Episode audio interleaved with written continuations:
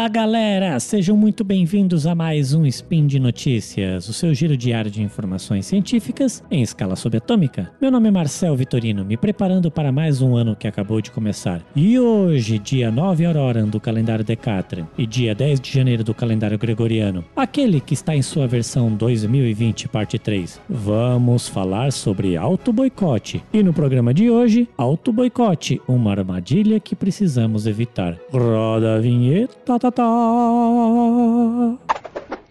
Speed Notícias.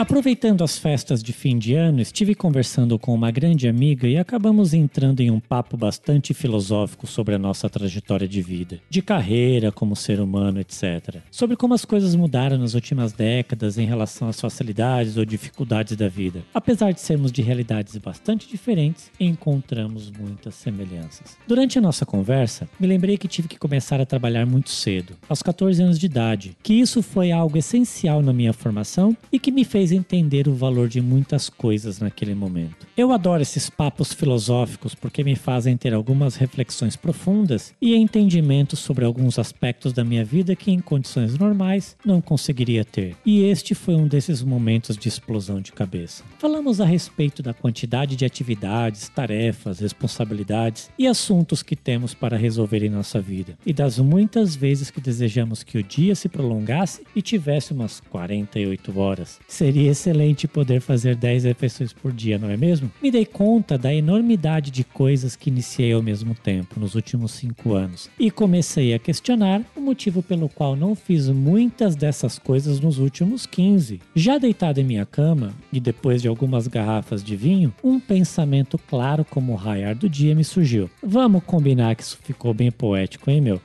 E provavelmente tinha encontrado um caminho para uma possível resposta a esse meu questionamento. Existe uma boa hipótese, assim, quase que certeza que provavelmente eu estive me auto-boicotando. Mas, gente, que é esse negócio de auto-boicote, hein? Bom, eu não sou psicólogo, mas a minha busca por conhecimento me levou a muitas coisas interessantes. Pega na minha mão e vamos juntos nessa viagem. Esse termo, também conhecido como autossabotagem, é utilizado para denominar certas atitudes que levam as pessoas a terem retornos negativos delas mesmas. Muitas vezes criamos obstáculos e empecilhos, de forma consciente ou inconsciente, que nos atrapalham na hora de realizar tarefas ou conquistar objetivos. Segundo o portal Psicologias do Brasil, a situação se repete mesmo com a experiência tendo sido negativa na primeira vez e a pessoa tendo prometido a ela mesma que jamais voltaria a passar por tal coisa. Quem nunca passou por isso, que atire a primeira pedra. Em 1916, Sigmund Freud abordou o tema em Os que Fracassam no Triunfo. Ele tratava de pessoas que possuíam medo de ter satisfação e, portanto,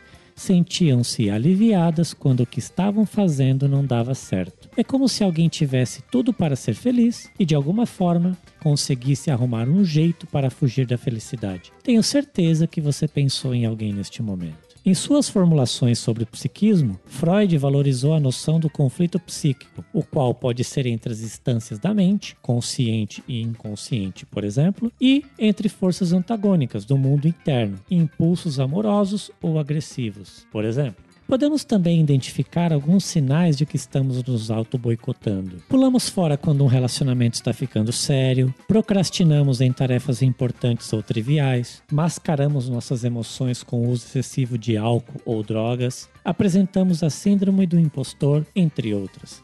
Pessoas ambiciosas entendem a ambição como algo positivo, o que é muito diferente de cobiça, desejam ter novas responsabilidades, como liderar um projeto, receber uma promoção, gerenciar um time, etc. Quando conquistam essas responsabilidades, é bastante comum cometerem erros infantis que normalmente não cometeriam. Procrastinar para realizar as tarefas e não entregá-las no prazo combinado, transferir a responsabilidade pelos erros para outras pessoas, culpar a falta de sorte pelo projeto não ter dado certo, ou ainda dizer que não estava preparado para tanta responsabilidade. Quero citar aqui um trechinho da música Quatro Vezes Você do Capital Inicial que demonstra o quanto somos mestres da procrastinação. Rafaela está trancada há três dias no banheiro, enquanto sua mãe toma Prozac e enche a cara e dorme o dia inteiro. Parece muito, mas podia ser. Carolina pinta as unhas ruídas de vermelho, em vez de estudar, fica fazendo poses nua no espelho. Parece estranho, mas podia ser o que você faz quando ninguém te vê fazendo ou o que você queria fazer se ninguém pudesse te ver. O auto boicote também pode estar ligado a sentimentos inconscientes como medo e a culpa. Oh!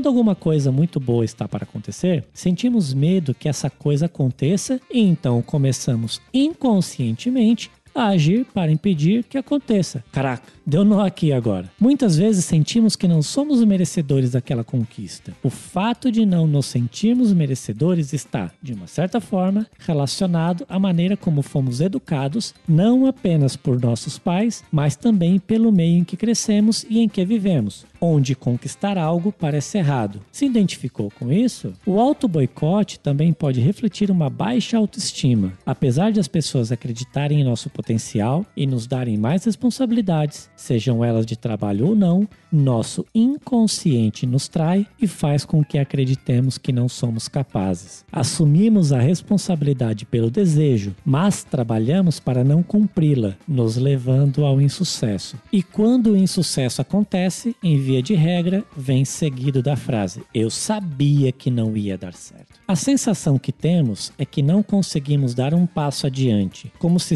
estivéssemos presos e sem força alguma para atuar, como se fôssemos um cachorro correndo atrás do próprio rabo, e esta sensação aparece no momento em que fracassamos de fato. Apesar de ser algo bastante difícil de evitar, há formas de escaparmos dessas armadilhas. Trabalhar em nossa autoestima é um bom caminho, e para isso é importante buscar autoconhecimento e tentar identificar quais são as crenças limitantes que nos impedem de seguir adiante. Procurar um terapeuta, isso salva vidas, hein? E ler a respeito do assunto é um bom começo para essa jornada do autoconhecimento. Após essa minha reflexão, percebi o quanto me auto-boicotei nos últimos anos. Deixei de estudar, deixei de viajar e conhecer lugares novos, deixei de viver momentos bons e interessantes com os meus familiares e amigos. Mas também me dei conta que, apesar de tudo, as coisas acontecem quando devem acontecer. Tudo na vida tem o um momento certo, e quando queremos, nos esforçamos muito para conquistar algo. E o esforço é um elemento muito importante para as coisas darem certo. Apesar desse último trecho parecer coisa de coach quântico, eu garanto que não é. Não me julguem. Recentemente, durante uma reunião com minha equipe no trabalho, acabei falando uma frase para uma das pessoas que, trazendo para este contexto aqui discutido, é bastante marcante. Cuidado com o que você deseja, pois um dia você pode conseguir. Bom, se conseguir, já sabe o que fazer. Fuja da armadilha do É isso aí, meus amigos. Por hoje é só. Quero lembrar que os links comentados neste episódio estão no post. Deixe lá seu comentário, elogio, crítica, declaração de amor, afago ou não caiam em armadilhas desnecessárias. Lembro ainda que este podcast só é possível acontecer por conta do seu apoio no patronato do SciCast, tanto no Patreon quanto no Padrim e também no PicPay. Desejo a todos um excelente dia, um grande abraço e até amanhã!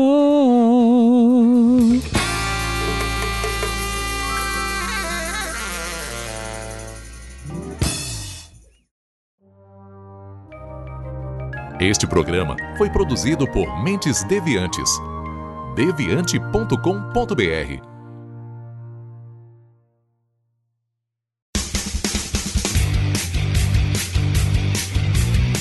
Cortes, edição de podcast.